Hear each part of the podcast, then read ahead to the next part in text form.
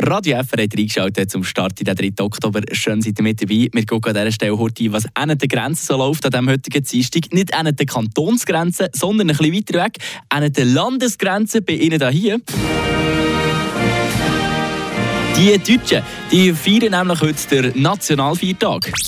Eine Portion Wissen für einen starken Tag. Schlauere Tag mit Radio FR. Wer heute ins Deutsche posten ja, der sollte seine Pläne besser verschieben. Heute ist nämlich Tag der deutschen Einheit. Einer von neun gesetzlich festgelegten Feiertagen, wo in Deutschland alle Läden zu haben und fast das ganze Land frei bekommt. Bei uns hier in der Schweiz sind übrigens nur vier Tage, die national geregelt als Feiertag gelten. Neujahr, Auffahrt, Weihnachten und natürlich der Nationalviertag, der 1. August. Im Gegensatz zu den Deutschen wird der Geburtstag vom Land hier bei uns aber definitiv mehr zelebriert. Liegt vielleicht auch ein bisschen an der Tradition. Wobei der Tag der deutschen Einheit eigentlich älter ist als der 1. August bei uns. Vom 2. auf den 3. Oktober 1990 ist nämlich Ost mit West zu Deutschland zusammengekommen und die DDR ist offiziell an die Bundesrepublik Deutschland beitreten. Genau seitdem ist Deutschland auch am 3. Oktober ein arbeitsfreier Tag. Der 1. August hier bei uns, der gilt zwar schon seit dem 1891 als Nationalviertag, also rund 100 Jahre länger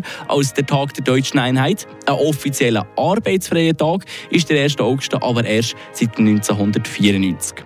Wer aber heute so Richtung Deutschland richtet, ja, der wird nicht viel von diesem Fest zu hören bekommen. Die Haustierbesitzer die freut es natürlich. Feuerwerk gilt nämlich am 3. Oktober bei Haufen Deutschen eher schon fast ein bisschen als verpönt. Viele verbinden den Tag mit falschen Hoffnungen und Ungleichheiten, die in Deutschland verdeckt werden. So schreibt es auch zumindest das Magazin «Die Zeit». Vielleicht auch darum, damit der Tag wenigstens ein bisschen zelebriert kommt, veranstalten ging ein